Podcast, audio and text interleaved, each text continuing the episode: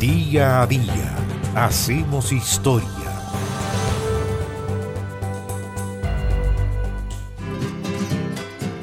Desde que yo nací, creo que nací con tristeza porque tenía que morir un día.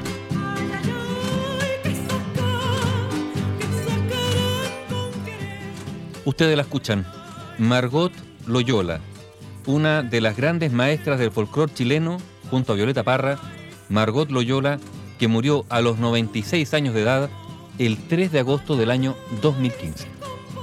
Los padres de Margot fueron Recaredo Loyola, un bombero y comerciante, y Ana María Palacios, la hija de un farmacéutico de Linares.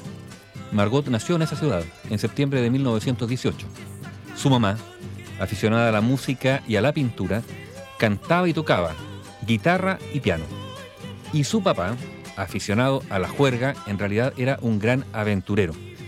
Mientras ella le hizo tomar clases de piano, él la llevó al circo y a la ópera, donde se deslumbró con el oficio de cantante. La misma Margot lo recordaba. Mi padre era un personaje, inquieto, compraba y vendía propiedades en los alrededores de Linares, así es que estábamos un tiempo en el pueblo y otro en los campos. Recorrimos toda la zona. Mis primeros recuerdos son los caminos, los árboles, la música de la naturaleza y del silencio. La familia, sin embargo, se dividió cuando ella tenía 10 años. Los cuatro hermanos, Margot, Estela, Juan y Marco, se radicaron con el padre en Santiago, primero en la Plaza del Roto chileno, luego en Curacaví y más tarde en Recoleta. A comienzos de la década de 1930, Estela y Margot Loyola empezaron a cantar juntas. El primer escenario fue el Teatro de Curacaví. Luego ganaron un concurso en la Radio del Pacífico y finalmente en 1935 Margot decidió dedicarse definitivamente al folclore. Estudiaba danza y además del dúo, tomó sus primeras lecciones de piano con Flora Guerra y finalmente se presentó al Conservatorio Nacional de Música, donde estudió por siete años. Allí, en el conservatorio, en el año 1936, Margot Loyola conoció a la poeta Cristina Miranda e hizo con ella sus primeros viajes de recopilación a pueblos cercanos a Santiago, Pomaire, Coyiguay y más tarde al sur del país, Rari, Quinchamalí y Caleu. El repertorio recopilado fue presentado por las hermanas Loyola en teatros y universidades, pero también en chinganas y en rodeos, donde Margot Loyola se formó como bailarina de cueca. El año 1940, el compositor y musicólogo Carlos Isamit las invitó al Instituto de Investigaciones Folclóricas de la Universidad de Chile. El dúo entonces grabó varias canciones y actuó en giras nacionales programadas por el instituto.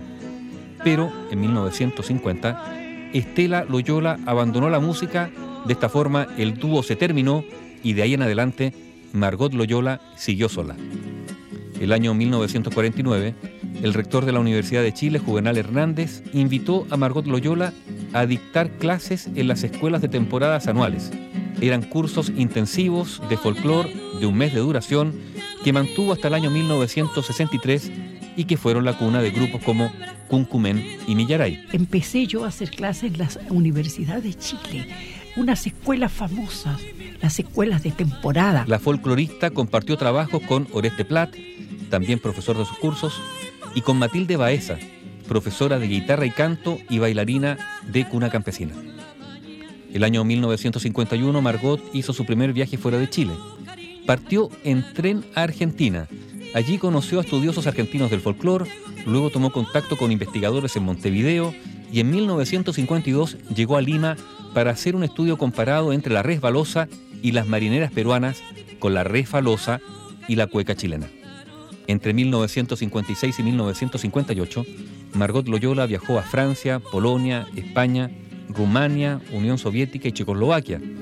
En París estuvo seis meses y se encontró con Violeta Parra que cantaba en la Boîte Lescal. Allí la reemplazó por dos noches y su amistad derivó en un trato de comadres. Margot Loyola empezó a grabar en 1944, primero a dúo con su hermana, luego como solista y fue artista exclusiva del sello RCA en la década de 1960. En 1971, Loyola inició el programa Recorriendo Chile en Televisión Nacional de Chile. En 1972 viajó a Estados Unidos. De ahí volvió a Perú. Visitó Ecuador como parte de una delegación cultural. El golpe militar de 1973 puso freno a todas esas actividades y Margot solo pudo reaparecer en televisión el año 1975 en el programa Chilenazo. Margot Loyola fue desde 1972 académica de la Universidad Católica de Valparaíso.